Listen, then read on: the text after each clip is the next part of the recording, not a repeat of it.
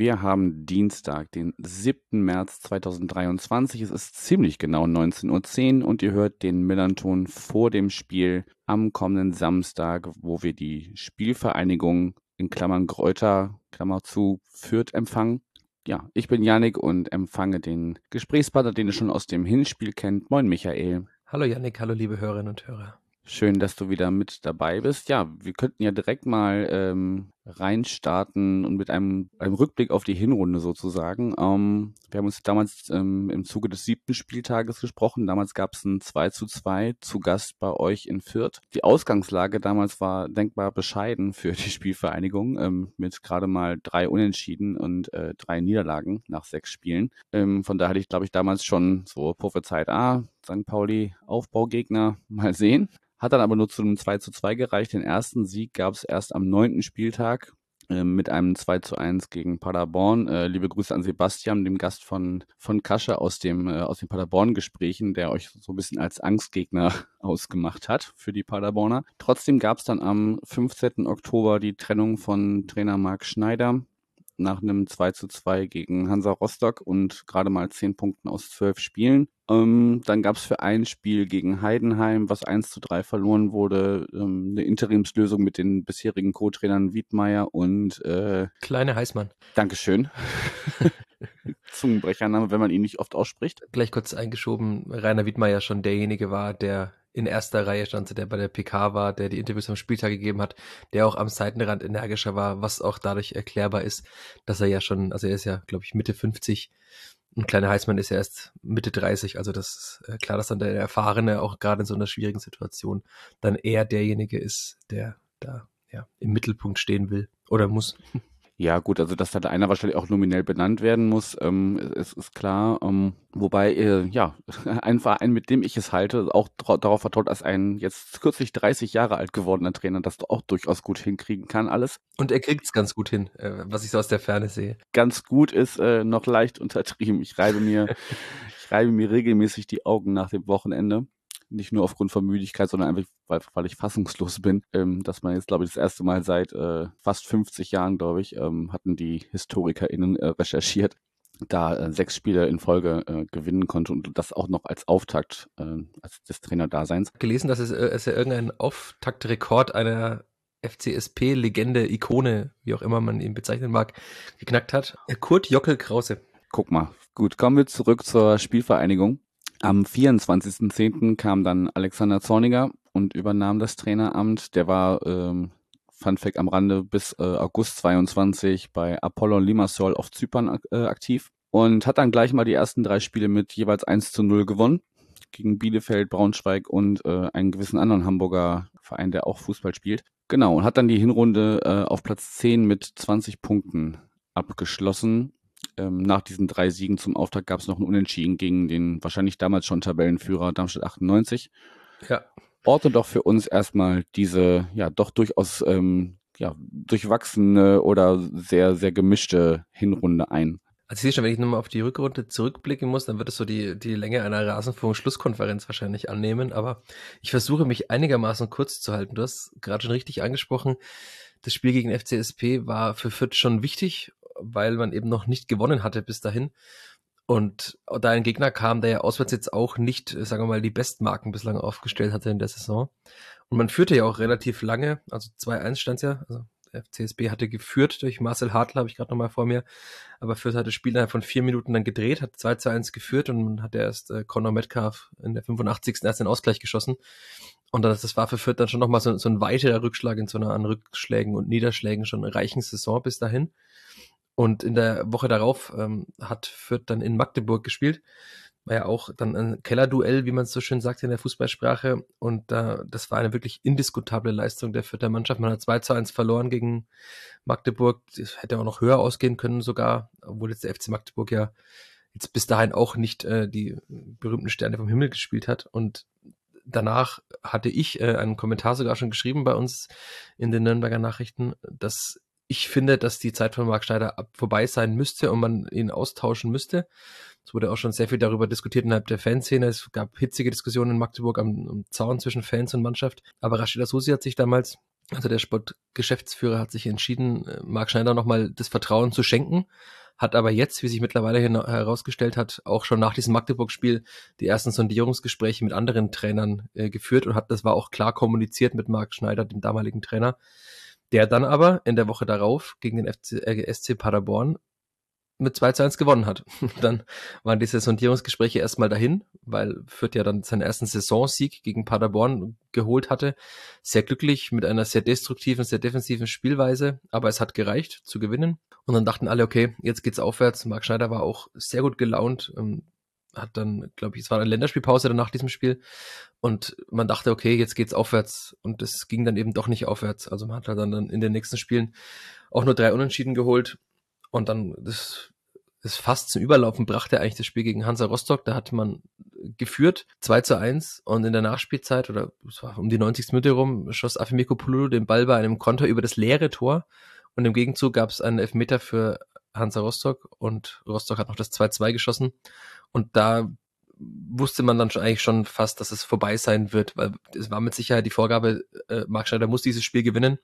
Und egal wie es gelaufen ist, man hätte wahrscheinlich 3 zu 1 gewonnen, wenn nicht gewesen wäre, aber man, er hat nicht gewonnen und dadurch war es dann für mich fast klar, dass Asusi eine Entscheidung treffen und ihn freistellen wird. Man hat auch nach dem Spiel gesehen, dass sie nicht mehr miteinander abgeklatscht haben, dass sie sich aus dem Weg gingen und dann am, am Tag darauf äh, wurde es dann auch am Vormittag, glaube ich, um 11 Uhr, also Samstag nach einem Freitagsspiel, wurde dann auch äh, kundgetan, dass man sich von Marc Schneider trennt und ihn freistellt. Ja, und dann kam eben genau dieses äh, Spiel in Heidenheim mit dem Interimstrainer, was äh, witzig war, weil ich da als äh, einziger Journalist aus Fürth vor Ort war bei diesem Spiel und ähm, mir schon vorher zugetragen wurde von mehreren Quellen, dass wohl Alexander Zorniger der Wunschkandidat der Spielvereinigung sei. Und ich dann dachte, okay, dann halte ich mal die Augen offen. Das Stadion in Heidenheim ist ja relativ klein. Da könnte man schon den neuen Trainer womöglich beim äh, Beobachten seiner künftigen Mannschaft beobachten. Mhm. Und es gibt ja zwei äh, Tribünen in Heidenheim, also eine Haupttribüne und eine Gegengerade. Und ich dachte mir, ja gut, äh, wenn man klug ist, dann setzt man den Zorniger eben nicht direkt neben die Medientribüne. Aber es war dann großes Reporterglück, dass ich äh, an meinem Platz saß, halbe Stunde vor Spielbeginn, gerade noch ein bisschen was getippt habe vor dem Spiel. Und auf einmal sagte jemand, Entschuldigung, könnte ich bitte kurz durch? Und das war dann Alexander Zorniger mit seinem Assistenten Jurek Rohrberg, der auch einigen vielleicht noch bekannt ist, weil er ja aus Hamburg kommt und bei Sky gearbeitet hatte und auch in Hamburg, glaube ich, im Amateurfußball unterwegs war. Und den hat er ja mitgebracht nach Fürth als Assistenten. Da können wir gleich gerne nochmal drüber sprechen. Und dann äh, wusste ich eigentlich schon ziemlich sicher, dass er es ist. und dann hatte ich nochmal von einer anderen Quelle dann auch erfahren, dass es wohl nach dem Spiel kundgetan wird. Und das war dann so. Also das Spiel war aus. Ich bin gerade in die Interviewzone gelaufen und dann kam schon die Push-Benachrichtigung, Alexander Zorniger wird neuer Trainer. Also nur 15 Minuten nach diesem 1 zu 3 in Heidenheim. Mhm. Ja, und dann, das war der Beginn einer großen Erfolgsgeschichte bis zur Winterpause. Du hast angesprochen, man hat direkt in der Woche danach gegen Arminia Bielefeld gespielt. Das war das Spiel 18. gegen 17. Also Fürth war ja 18. nach diesem Spiel in Heidenheim. Also es war ein sehr, sehr wichtiges Spiel und Fürth hat das mit 1 zu 0 gewonnen, mit dem Glück, das man vielleicht auch in einigen Spielen vorher nicht hatte, weil in der Nachspielzeit oder kurz vor dem Ende hat Damian Michalski, Bielefelder Stürmer, den Ball im Strafraum vom Fuß gegrätscht. Und wenn er vielleicht eine Zehntelsekunde zu spät gekommen wäre, hätte es Elfmeter für Bielefeld gegeben. Und wer weiß, was dann passiert wäre. Aber Fürth hatte Glück, es gab keinen Elfmeter, der Ball wurde ins Ausgeklärt und kurz darauf war Schluss. Du sagst 1-0 gegen Bielefeld, dann die Woche drauf 1-0 auch in Braunschweig.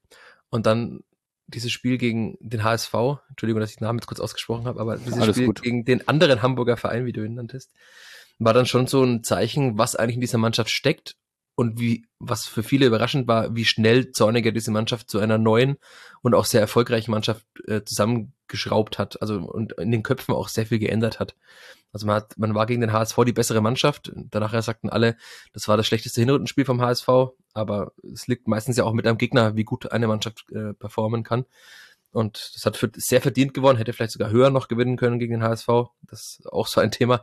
Man schießt insgesamt zu wenig Tore aber hat eben dann auch gegen den HSV 1 zu 0 gewonnen. Und es war dann schon, also wirklich ein Zeichen. Also man hatte dann neun Punkte geholt.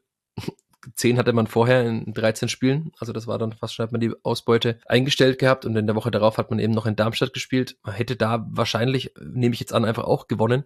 Aber Gideon Jung, den ja auch einige kennen, weil er beim anderen Hamburger Verein auch lange war, glaube sieben Jahre lang, hat äh, relativ früh im Spiel eine gelb-rote Karte gesehen zu Beginn der zweiten Hälfte und hat dann eben 40 Minuten oder so in Unterzahl gespielt und das natürlich gegen den Tabellenführer extrem undankbar. Man hat aber auch dieses Spiel dann äh, zumindest mit einem Punkt beendet, was er in der Situation, in der Fürth steckte und immer noch steckt, ja gut ist. Also ein Sieg gegen den Tabellenzweiten und ein Unentschieden beim Tabellenführer zu Hause. Das war dann schon gut und dann ging es eben in die Winterpause und man hatte 20 Punkte und damit endete die Hinrunde eigentlich ziemlich versöhnlich und das hätte vier Wochen vorher, also waren dreieinhalb Wochen vorher, niemand gedacht. Das war ja englische Woche dazwischen, also innerhalb von drei Wochen oder dreieinhalb Wochen hat Fürth eigentlich seine Punkteausbeute nochmal verdoppelt und das es war aber auch sehr wichtig, wie man sieht. Also 20 Punkte waren dann auch zur Winterpause, war glaube ich Platz 11, aber es war dann auch sehr, sehr wichtig, diese Punkte geholt zu haben, weil wenn es nur 4, 5 geworden wären, wäre man wahrscheinlich dabei letzter gewesen zur Winterpause. Ja, erstmal danke für die nochmal äh, detailreichere chronologische Einordnung der, der Ereignisse.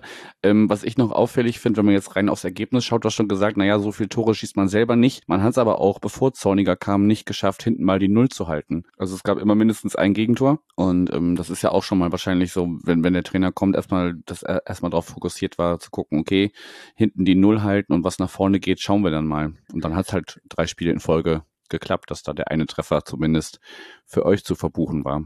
Wobei man dazu sagen muss, dass Alexander Zorniger jetzt ja nicht der Trainer ist, für alle, die ihn ja schon kennen aus seinen früheren Zeiten. Er war ja, oder kommt ja aus dieser bekannten RB-Schule mit viel Pressing, Gegenpressing und war dann auch eben, also er war in Leipzig, er war in Stuttgart, er war bei Brøndby in, in Kopenhagen und wurde da ja unter anderem dänischer Pokalsieger. Also er ist jetzt kein Trainer, der, der mauert und der dann sagt, wir gehen jetzt erstmal rein und stellen uns alle hinten rein, sondern diese Siege hat man sich eben damit erspielt und erkämpft, dass man sehr, sehr hoch angelaufen ist, sehr aggressiv angelaufen ist. Und es zeigte, dass diese taktische Herangehensweise schon hilft gegen die meisten Mannschaften der zweiten Bundesliga, wenn es denn gut geht, ähm, diese sehr, sehr weit weg vom eigenen Tor zu halten. Also man hat auch nur noch sehr wenige Chancen des Gegners zugelassen. Und das natürlich, wenn man wenig Chancen zulässt, dann kassiert man auch meistens sehr, sehr wenig Tore, außer man hat größeres Pech.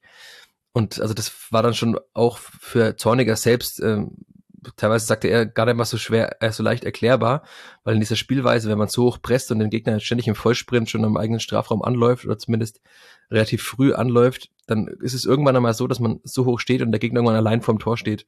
Und das ist in Fürth eben nicht passiert in dieser Zeit. Jetzt mittlerweile ist es öfter mal passiert, also es ist klar, dass diese Spielweise auch fehleranfällig ist. Aber das ist mir schon wichtig zu betonen, dass es eben nicht so war, dass man da jetzt dann den viel zitierten Bus geparkt hat und sich erstmal irgendwie glücklich zu einem Punkt mauern wollte, sondern das war einfach ein Ergebnis dieser taktischen Herangehensweise, die dann doch für Fürth auch neu war. Okay, also es ist auf jeden Fall nicht so so gemeint, wie wie ähm, du es vielleicht verstanden hast mit dem mit dem Bus hinten parken, aber ich dachte, dass halt vielleicht der Fokus wirklich erstmal auf die Defensive gelegt wurde, aber dann war es ja vielleicht wirklich eher ein, ein eine Flucht nach vorne als ein ähm, ja, als an sich hinten einigeln. Gut, hast du noch was zur Hinrunde? Sonst könnten wir mal auf diese ungewöhnlich lange Winterpause zu sprechen kommen. Nö, kommen wir gern drauf. Ich habe ja schon vorher schon sehr weit ausgeholt zur Hinrunde. Ich glaube, das genügt. Wunderbar. Das ist gar nicht so viel passiert bei euch. Ähm, fangen wir mal mit dem einzigen Zugang an. Äh, Lukas Petkov, 22 Jahre jung, offensives Mittelfeld, ausgeliehen vom äh, FC Augsburg, war zuvor, also ist im Sommer nach Augsburg zurückgekommen, war da davor äh, nach Ferl ausgeliehen. Magst du deine Eindrücke von ihm bisher, seit er da ist, so ein bisschen schildern? Meine Eindrücke sind sehr, sehr gut und ich kann mir mittlerweile sogar vorstellen, dass er am kommenden Wochenende in der Startelf steht. Also insofern hat, macht, er, macht er seine Sache sehr, sehr gut. Also er hat ja, du hast gerade erwähnt, in, in Ferl gespielt. Er ist ein Eigengewächs vom FC Augsburg, der mittlerweile ja durch seine lange Bundesliga-Zugehörigkeit auch ein ziemlich gutes NLZ hat. Das ist immer ein, ein Produkt, ist immer blöd bei Menschen von Produkten zu sprechen, aber ein Produkt dieser Akademie. Und er hat dann in Augsburg lange gespielt, hat immer wieder so zwischen erster und zweiter Mannschaft gependelt und hat aber jetzt diesen eben den Durchbruch beim FCA nicht geschafft und wurde dann eben ausgeliehen nach Ferl in die dritte Liga und hat da glaube ich elf Tore und drei oder zwei oder drei Assists noch gemacht. Also er hat einfach sehr gute Scorerpunkte bei einem ja doch Abstiegskandidaten in der dritten Liga, was ja auch nochmal anders ist, als wenn man das bei einem möglichen Aufstiegskandidaten hat. Und dann ging er zurück nach Augsburg und dachte, er schafft den Durchbruch dort, durch, hat den Durchbruch dort, hat er aber auch nicht geschafft. Er hat zwar immer mal wieder mitgespielt in der Bundesliga, aber jetzt nie so wirklich länger, sondern immer wieder als Einwechselspieler.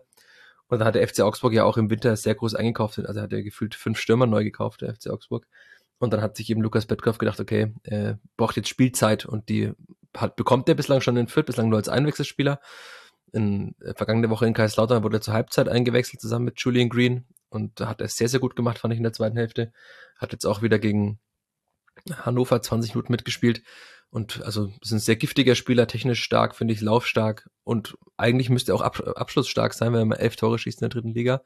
Hat man es bislang noch nicht so gesehen, aber ich kann mir gut vorstellen, dass er demnächst auch mal in die Startelf reinrotiert. Also diese Leihe hat sich bislang gelohnt, ist halt bitter, weil er dann nur noch jetzt ja, elf, zwölf Spiele da ist und dann wahrscheinlich nach Augsburg zurückkehren wird, weil er dort auch seinen Vertrag äh, nochmal vorher verlängert hat. Ja, gut, dann ist ja schon ähm, eine Tendenz nach oben abzusehen, wenn er zuerst bei dem Drittligisten ausgeliehen war und jetzt zumindest ähm, schon zweite Liga sich erproben kann und vielleicht ist es dann wirklich, wenn er im Sommer zurückgeht, kann er nochmal einen neuen Anlauf beim FCA starten. Abgänge gibt's auch nur zwei an der Zahl. Ähm, ich fange mal mit dem äh, ja, nicht despektierlich gemeint unbedeutenderen äh, aus äh, St. Pauli-Sicht an. Äh, Timothy Tillman äh, spielt jetzt in der ML MLS beim äh, LAFC und äh, ja, Neues von den Alten, Jeremy Duciak, äh, ist im Winter zu Hatayspor auf Leihbasis gegangen und ähm, da hast du mir jetzt gerade im Vorgespräch vor Beginn dieser Aufnahme gesagt, ja, aufgrund der Ereignisse in der Türkei ist da jetzt gar nicht so viel mit Fußballspielen. Magst du das auch ein bisschen kurz erläutern? Also generell ist es ja so, dass Jeremy Duziak, er, er, kam eben nach dem Wechsel vom FCSP zu eurem Stadtrivalen, ja, nach dem Bundesliga-Aufstieg nach Fürth, hat auch 750.000 Euro dem Vernehmen nach gekostet. Also für Fürth war das schon viel Geld, das man da investiert hat. Und er konnte das aber nie so wirklich zurückzahlen, abgesehen von zwei, drei, vier, fünf, also maximal fünf guten Spielen. Dann war er oftmals verletzt, dann hat er länger wieder Corona, ist immer wieder ausgefallen und auch im Sommer hat, war er eigentlich nie, also im vergangenen Sommer, nie so der Faktor und es war auch klar, dass er nicht in der Startelf stehen wird bei den ersten Saisonspielen. Und man merkt ihm dann, finde ich, das war zumindest eine subjektive Beobachtung, aber merkte man ihm schon irgendwann auch an, dass er vielleicht jetzt nicht die große Lust hat, bei Fürth in der zweiten Bundesliga zu spielen, sondern dass er es eben diesen Verein als äh, Sprungbrett nutzen wollte, um nochmal in der Bundesliga irgendwie Fuß zu fassen. Und äh, er hat offensichtlich bei der Spielvereinigung schon darum gebeten, sich einen neuen Verein suchen zu dürfen. Und dann hat man den eben kurz vor Ende der Transferphase auch gefunden. Allerdings erstmal nur auf Leihbasis mit dem türkischen Erstligisten Hatayspor. Und da ist er auch hingewechselt, hat äh, die ersten drei Spiele, also er kam erst von der Bank und im letzten Spiel war er sogar in der Startelf. Offensichtlich äh, hat sein Körper das dann in der Türkei besser vertragen, mehr zu spielen, aber er hat dann gespielt und dann, als er zum ersten Mal in der Startelf stand, am Tag darauf war dann die, waren diese verheerenden Erdbeben in der, also war ja an der Grenze zwischen Syrien und der Türkei und Hatay, mhm. die Provinz Hatay mit der Stadt Antakya, wo der Verein spielt, liegt ja genau im Zentrum dieses Erdbebengebiets. Also mittlerweile ist ja auch, ist den meisten wahrscheinlich bekannt, Christian Atsu heißt er, glaube ich, der Spieler, der von Hatay Sport tot gefunden wurde in den Trümmern. Ja. Der war ein Kollege von Duziak. Und auch der Sportdirektor von Hatayspor wurde ja später tot aufgefunden. Und Dutzek selbst musste sich, so was ich so gehört habe, auch barfuß in irgendeiner Form ins Freie retten bei doch Temperaturen so knapp über dem Gefrierpunkt. Also war jetzt auch nicht angenehm. Und ja, dann war natürlich die Frage, was passiert mit ihm? Also er ist ausgeliehen, hat dort drei Spiele gemacht. Währenddessen hat sich ähm, Hatayspor sogar zurückgezogen aus der Super League, weil das Stadion ist äh, kaputt, die Stadt ist kaputt, äh, sind Menschen gestorben, die in diesem Verein gespielt und gearbeitet haben. Und dann ist Jeremy Duziak, glaube ich, zwei, drei Tage später auch zurückgeflogen nach Nürnberg, weil er in Nürnberg auch noch eine Wohnung hatte und hat aus seiner Fütterzeit. Und dann war jetzt die letzten drei Wochen gar nichts mehr von ihm zu hören. Dann habe ich vor einigen Tagen mal seinen Berater angerufen, wie es denn eigentlich weitergeht. Und die Tendenz war jetzt dahingehend, also die Aussage war, ne, es gibt ja noch einige Transferfenster in anderen Größe, äh, in anderen Ligen auf der Welt, wo man ja noch hinwechseln könnte. Und äh, das zeigt mir ja schon, dass es nicht darum geht, dass er nochmal nach Fürth irgendwie zurückkehrt. Er hat noch einen Vertrag hier bis 2024. Aber offenbar ist es keine Option mehr für ihn in Fürth zu spielen. Und bislang ist er auch bei seiner Familie, soll sich immer noch erholen von diesem Schock, von diesen Erdbeben. Und dann wird man sehen, wohin ihn sein Weg führt, aber wahrscheinlich nicht mehr zurück nach Fürth. Außer er kommt dann im nächsten Sommer vielleicht wieder zurück, aber dann hat er ja auch ein halbes Jahr kein Fußball mehr gespielt. Und wenn er eh schon keine große Lust verspürt, in Fürth zu spielen, dann wird man wahrscheinlich irgendeine Lösung finden, dass er nicht mehr hier unter Vertrag stehen wird. Bewegende Erlebnisse auf jeden Fall für jemanden, der da eigentlich nur auf Leihbasis ein bisschen in der Türkei spielen wollte oder sollte. Trotz, trotz der, äh, trotz der Vergangenheit natürlich an dieser Stelle äh, alles Gute, dass er da wieder Fuß fassen kann, ähm, ja, sowohl ähm, privat, mental als auch ähm, sportlich. Wobei wir ja im Vorgespräch, wie gesagt, auch schon gesagt haben, ich glaube, eine große Vereinsliebe kann man Jeremy Duziak, äh, egal wo er gespielt hat, nicht nachsagen. Aber wie gesagt, solche Ereignisse gönnt man niemandem und ähm, ja, hoffen wir, dass er da unbeschadet rausfindet. Dann machen wir vielleicht direkt an diesem Punkt, weil es gerade ja thematisch passt, diesen drumherum Punkt, den ich eigentlich fürs Ende unseres Gesprächs vorgesehen hatte. Ähm, ich hatte jetzt im Vorfeld unseres Gesprächs gelesen, dass es ähm, für euer nächstes Heimspiel, das ist das letzte vor der Länderspielpause die Aktion gibt, ähm, ein Fan ein Euro. Also es wird ein Euro auf das Tagesticket draufgeschlagen sozusagen als, als Spende an die Erdbebenopfer in dem schon von dir beschriebenen Gebiet. Und ähm, du hast mir aber dann auch nochmal ähm, erklärt, dass da gehört nicht nur in Anführungsstrichen die Spielvereinigung dazu, sondern auch ähm, viele sporttreibende Vereine aus der Region. Magst du das ein bisschen erläutern, weil es halt gerade so schön passt? Ja, gerne. Also es ist eine Aktion tatsächlich von der Spielvereinigung, vom 1. FC Nürnberg, von diesen beiden Profifußballclubs eben aus diesem, ja, sagen wir mal, für manche ist das ja eine Stadt, aber aus Nürnberg Fürth und eben aus dem Städtedreieck Nürnberg Fürth Erlangen, also bei der HC Erlangen. Ich dachte, mit Region bin ich nicht falsch. Ja, genau. Ähm, also das Städtedreieck Nürnberg Fürth Erlangen ist ja zusammengewachsen. Also weil Leute immer fragen, wie weit ist es von Fürth nach Nürnberg? Naja, es gibt eine gemeinsame Stadtgrenze und die gibt es auch zwischen Fürth und Erlangen. Also es ist eigentlich ein sehr großes Gebiet und der, der HC Erlangen ist eben auch dabei, der in der Handball-Bundesliga spielt. Dann sind noch die Nürnberg Falcons dabei, die in der zweiten Basketball-Bundesliga spielen.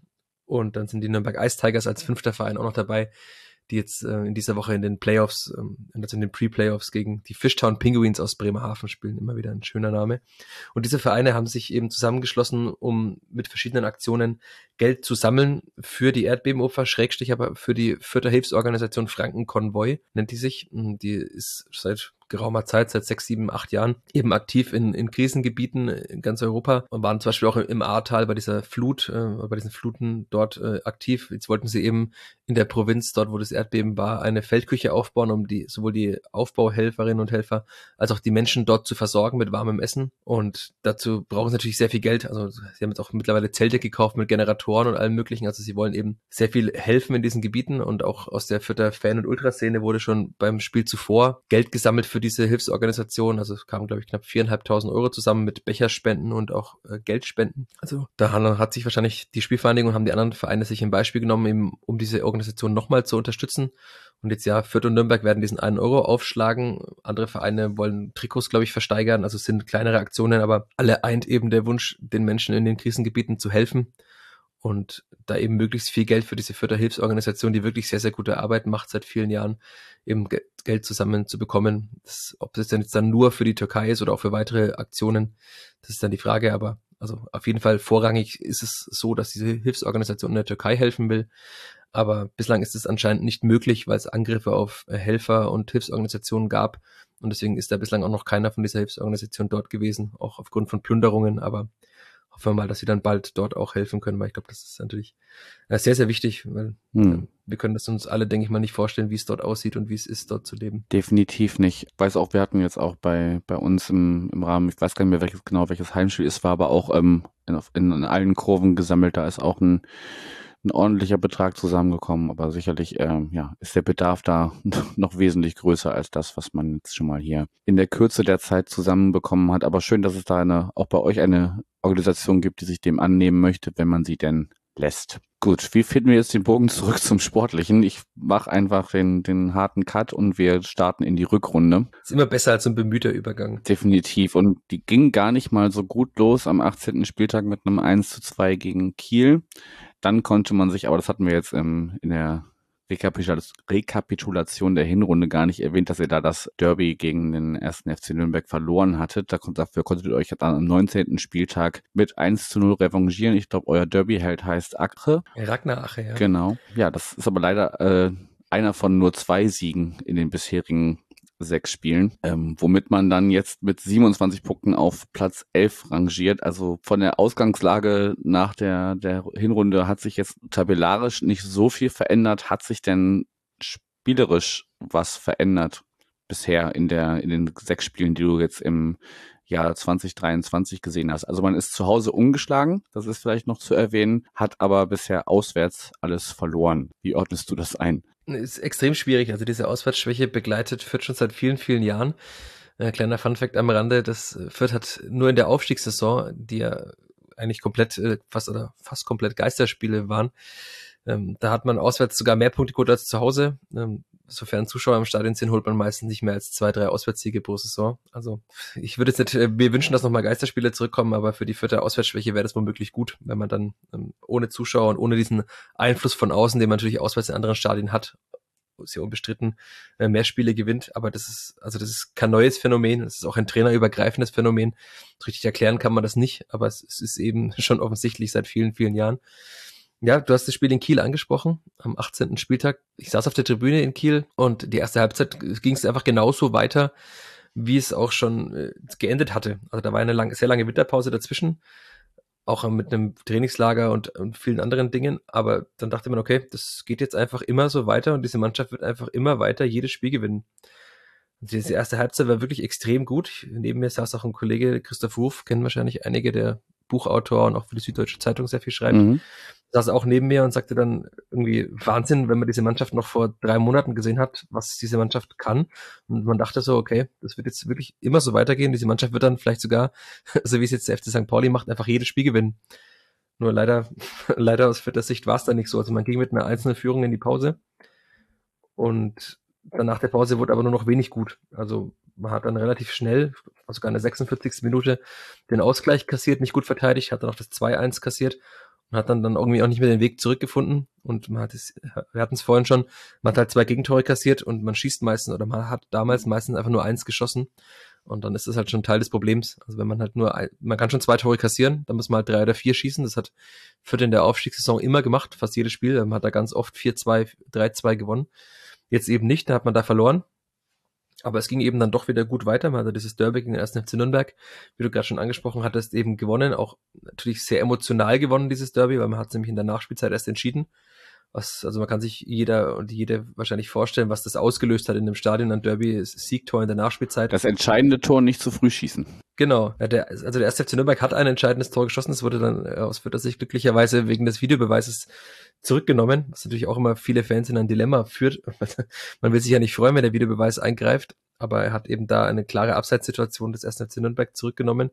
Insofern war es dann aus Fürther Sicht gut, aber man hat eben dieses Derby gewonnen gegen 1. FC Nürnberg und man dachte mir, okay, jetzt geht's ja doch wieder weiter, weil es war jetzt dann der 1, 2, äh, dritte, ne, dritte Heimsieg in Folge mit 1 zu 0 und man dachte, okay, jetzt ist wieder alles gut. Das Kielspiel war ein Ausrutscher, diese eine Halbzeit. Ja, und dann ist man eben nach Karlsruhe gefahren. Das ganze Spiel, also ich war wirklich schockiert teilweise auf der Tribüne da in diesem Stadion, weil der KSC davor ja, glaube ich, auch sechs oder sieben Spiele nicht gewonnen hatte. Also wenn wir das Thema Aufbaugegner wieder haben, die Spielverhandlung ist auch gerne für viele Mannschaften ein Aufbaugegner und ist dann sogar in Führung gegangen beim äh, KSC. Also man dachte, okay, die Mannschaft führt bei einer Mannschaft, die schon ewig nicht mehr gewonnen hat. Dann hat der KSC auch noch eine gelb-rote Karte bekommen, also man führte und war in Überzahl.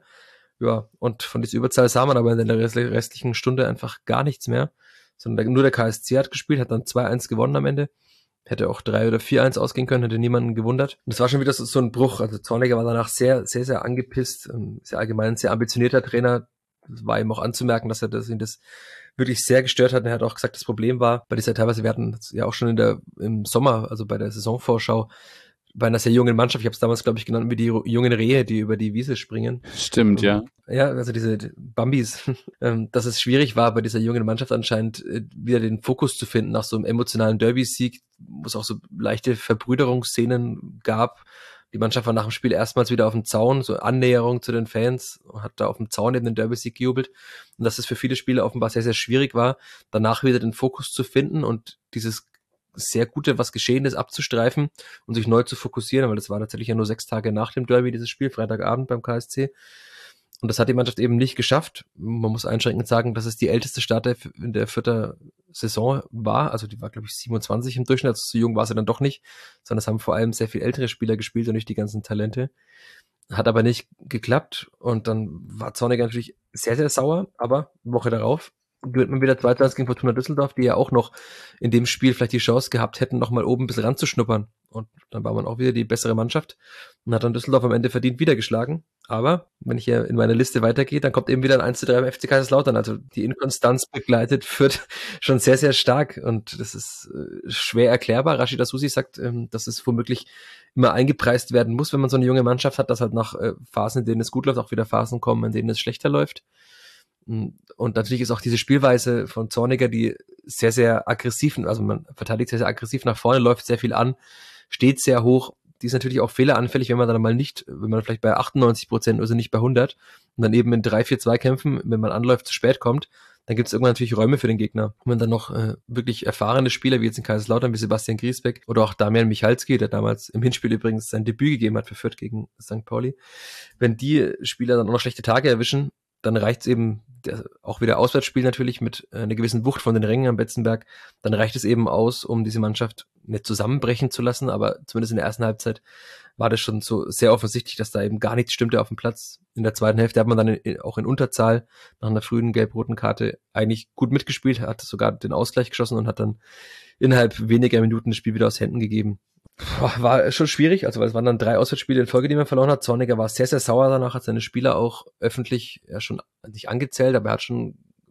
deutlich, deutliche Kritik geübt an seinen Spielern, die ihm eben zu wenig investiert hätten, zu wenig Verantwortung übernommen hätten. Also er immer wieder diese Widerstandskraft hat er auch angesprochen. Also das ist ein Thema, das wird schon begleitet, dass man halt nach Rückschlägen eben immer wieder einknickt und die Schultern hängen lässt ist vielleicht auch erklärbar bei Spielern, die halt ein Jahr lang irgendwie in der Bundesliga nur auf den Deckel bekommen haben und dann in der Hinrunde der zweiten Liga auch 13 Spieltage lang oft, sehr oft verloren haben und sehr viele Negativerlebnisse erlebt haben. Also mhm. es ist vielleicht einfach nur menschlich, dass man irgendwann mal, man sich zweifelt und sich denkt, oh nein, jetzt kommt das schon wieder. Und das, das reicht ja manchmal in der zweiten Liga, wenn man den Fokus nicht richtig setzt, in dieser sehr engen, ausgeglichenen Liga, dann reicht es eben einfach nicht, um Spiele zu gewinnen.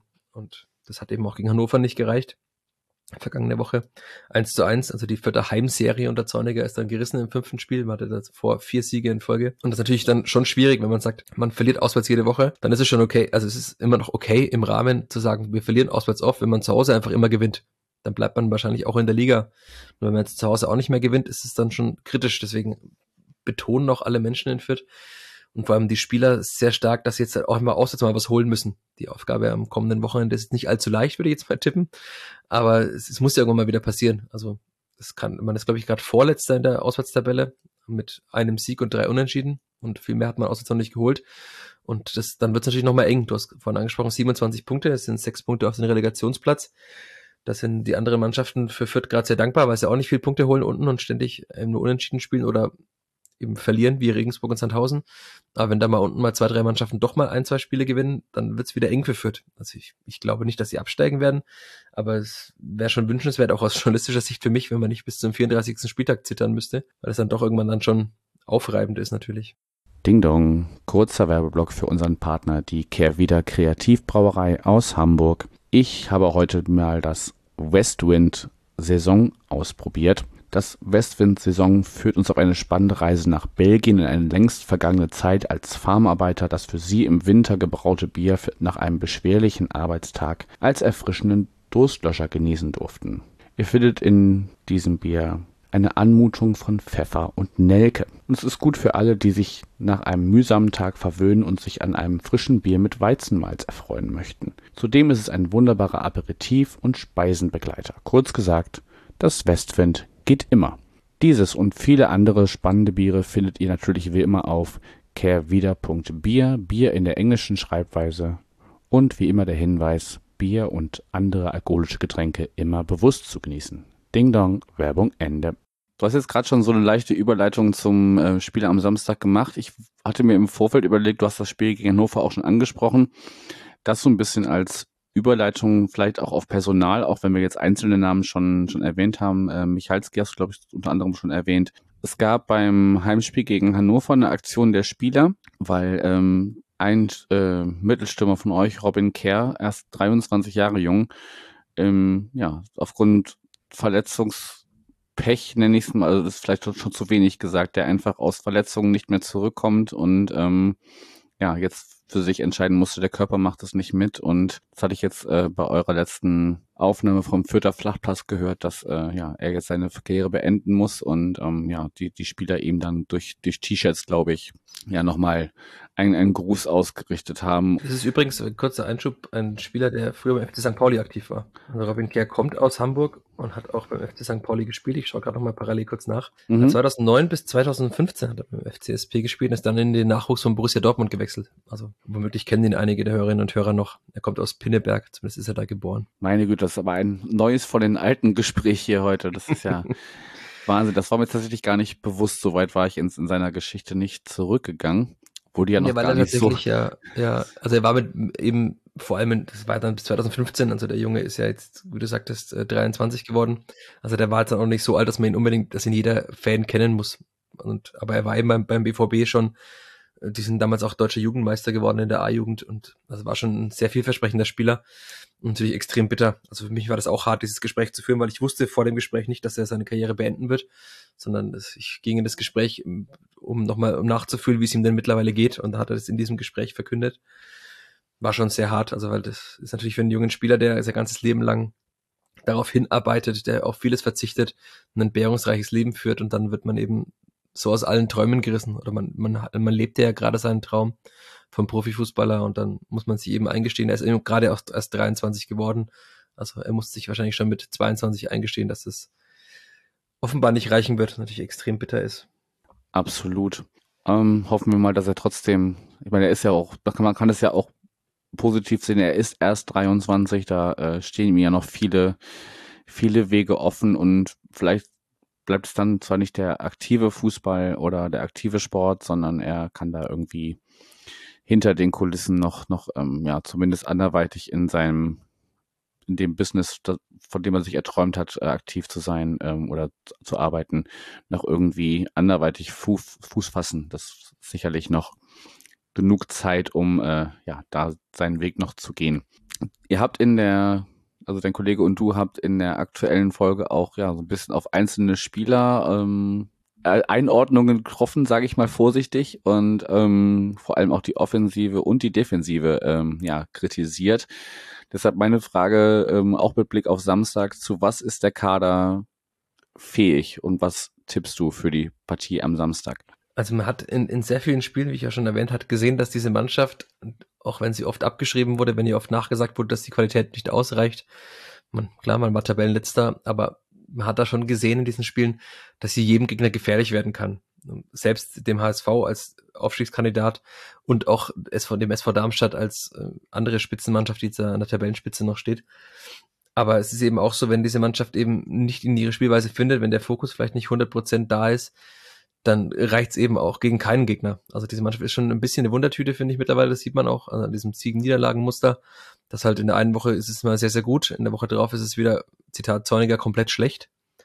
Und das ist natürlich auch immer wieder erklärbar durch junge Spieler. Also wenn du jetzt gerade auf unsere letzte Podcast-Folge Bezug nimmst, Amino Siep ist so ein Spieler, der hat ja vor der Winterpause, das hat man jetzt gar nicht erwähnt, noch in den drei Spielen, die man gewonnen hat, der hat dreimal das 1 zu 0 erzielt. Also dieser junge Spieler, der kam im Sommer aus dem Nachwuchs des FC Bayern und er ist eben 19 Jahre jung und war dann dreimal der Siegtorschütze. Alle dachten, das Wahnsinn, da geht der neue Stern am deutschen Fußballhimmel auf.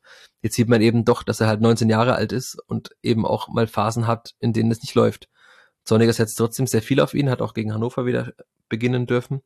Aber man, man merkt da schon, dass es halt einfach noch dauert, dass so Talente auch mal Zeit brauchen und dass nicht, dass kein Talent, zumindest äh, außer die, die vielleicht mal Weltstars werden, so einen linearen Verlauf hat und das immer besser werden, sondern das ist halt eben ein Weg mit Rückschlägen und mit Fortschritten. Aber das ist so ein Spieler, ich kann mir gut vorstellen, das hatten wir auch im Podcast besprochen, dass er eben nicht mehr beginnt jetzt, also unter anderem aufgrund von Lukas Petkov, der es sehr, sehr gut gemacht hat und der zum Beispiel die Zehnerposition einnehmen könnte, weil er Branimir Gotha, der mit, mit acht Toren der beste Torschütze der Spielvereinigung ist, sehr oft auf der Zehn gespielt hat, auch gezwungenermaßen, weil ein gewisser Jeremy Duziak da eben keinerlei Rolle gespielt hat in der Hinrunde. Und deswegen hat eben Duziak, äh, Gotha das sehr oft gespielt, aber ich kann mir gut vorstellen, dass er Gotha in den Sturm rückt. Er rückt mit Ragnar Ache zusammen, also ein sehr, sehr wuchtiger, kopfballstarker Stürmer, mit einem sehr spielstarken Stürmer. Also das ist, da ist Herr Gotha über jeden Zweifel haben. Der kann an guten Tagen schon ein Spiel auch allein entscheiden, hat er oft genug auch schon gemacht. Und dann eben mit einem äh, Spiellauf und zweikampfstarken Zehner dahinter könnte ich mir sehr gut vorstellen. Und ansonsten, es wird sehr, sehr spannend zu sein, wie man die Dreierkette, die Zorniger ja, ähm, das hat man noch gar nicht so äh, tief jetzt besprochen, aber Zorniger hat ja auf dem früher war Fürth eine Rautenmannschaft, wie der FCSP ja auch eine Zeit lang unter Timo Schulz. Ähm, da hat eben Fürth jetzt sehr viel in so einem 3-4-1-2 gespielt mit einer Dreierkette und deren Besetzung hat zuletzt aber immer wieder ein bisschen gewechselt. Also Michalski hatte ich vorhin angesprochen, war in der Hinrunde einer der besten Spieler. Also man dachte schon, okay, im Sommer ist er weg und wechselt irgendwo in die Bundesliga. Doch, ich glaube, vier Tore gemacht nach Ecken, also extrem kopfballstark. Der war gegen Hannover zum ersten Mal draußen. Dafür hat eben Gideon Jung, der auch aus Ham in Hamburg sieben Jahre war, wie ich vorhin sagte, hat dann die zentrale Rolle in dieser Dreierkette gespielt. Ich kann mir gut vorstellen, dass er das auch wieder macht. Andererseits ist natürlich die äh, Wucht von Michalski in der Luft schon sehr, sehr wichtig. Ähm, also es könnte auch sein, dass Jung wieder auf den rechten Innenverteidigerposten wechselt.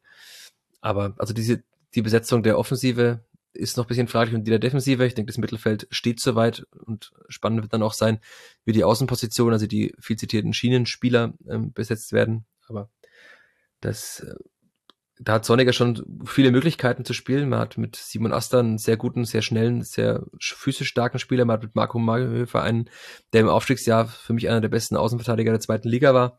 Also diese Mannschaft hat schon Qualität, aber es kann natürlich auch einfach sein, wenn sie jetzt ihr Auswärtsgesicht zeigt, das wenig schöne Auswärtsgesicht, dass man einfach dann mit 2 zu 0 beim FCSP verliert. Ich hoffe es nicht, weil ich dann wieder übel gelaunte Menschen interviewen muss nach dem Spiel. Aber wenn ich tippen müsste, was ich sehr, sehr ungern mache, dann würde ich einfach auf ein friedliches 1 zu 1 tippen. Das ist lustig, weil das wäre, ähm, ja, hätten wir ähm, Anfang des Jahres vielleicht gesprochen, auch noch mein Tipp gewesen, aber es ist einfach so ein, ein Wahnsinn, was, was gerade passiert. Ähm, und jetzt die, die Kombination, dass, dass St. Pauli einfach gerade in einem Lauf ist, wo, wo alles funktioniert, ähm, das hatte auch Kasche in dem Ges äh, Nachgespräch zum, zum Auswärtssieg in Paderborn nochmal thematisiert oder zusammen mit seinem Gesprächspartner. Ähm, es funktionieren halt gerade Sachen, die haben in der Hinrunde nicht funktioniert. Und deshalb standen wir in der Hinrunde da, wo wir standen, auf Platz 15 und stehen jetzt auf Platz 7. Das ist einfach Wahnsinn. Von daher glaube ich, ja, wenn ihr dabei bleibt, nur ein Tor zu schießen, ähm, werden wir zwei schießen und es geht 2-1 für St. Pauli aus. Aber wir werden es sehen, wer da letztend, letztendlich, du hast ja jetzt auch gerade so ein paar äh, ja, Variablen, wo du nicht genau weißt, wer wird da von Anfang an spielen, äh, angesprochen. Wir werden sehen, wer da am Samstag spielt und was das äh, am Ende für die eine oder die andere Seite bedeutet. Michael, in Anbetracht der Zeit würde ich zumindest unser Vorgespräch für heute äh, langsam beenden. Hast du noch irgendwas, was du im Vorfeld dieser Partie am Samstag loswerden möchtest? Nö, nur dass ich mich sehr freue, nach Hamburg zu kommen. Aber da geht es wahrscheinlich sehr vielen Menschen so. Nicht nur mir. Ja, ich glaube auch, wir sind äh, eine der beliebteren Auswärtsfahrten. Ähm, da gibt es andere Vereine, Strich, Städte, die äh, ja, eher ungern bereist werden oder wo es auch reicht, wenn man einmal da war. Ja, ich habe noch einen Hinweis in eigener Sache, wer mich kennt oder wer mir öfter zuhört, ähm, der weiß, dass ich es auch mit dem Frauenfußball bei St. Pauli halte. Für die ersten Frauen steht es am kommenden Sonntag, also einen Tag nach dem Spiel gegen der Profis gegen die Spielvereinigung, das Derby zu Gast beim äh, ja, anderen Hamburger Verein an. Tickets sind ganz normal über das Kartencenter des, äh, des Vereins äh, erhältlich. Also vielleicht ähm, schaut ihr mal auf dem äh, Account der üblichen Verdächtigen ähm, vorbei oder ich habe das auch retweetet. Äh, wenn ihr da in meiner Teile ein bisschen runterscrollt, kann man, findet ihr den Link oder ihr googelt euch, äh, googelt euch den einfach selber äh, und ja, wenn ihr Interesse habt, kauft ihr euch da einfach ganz normal ein Ticket und könnt dann dem Derby beiwohnen. Würde mich freuen, wenn wir da zahlreich erscheinen. Gut, das soll es gewesen sein. Michael, dir vielen Dank. Wir sehen uns Freitagabend schon und dann vielleicht auch im Umfeld des äh, Stadions am Samstag. Danke dir und schönen Abend. Danke für die Einladung. Ciao. Tschüss.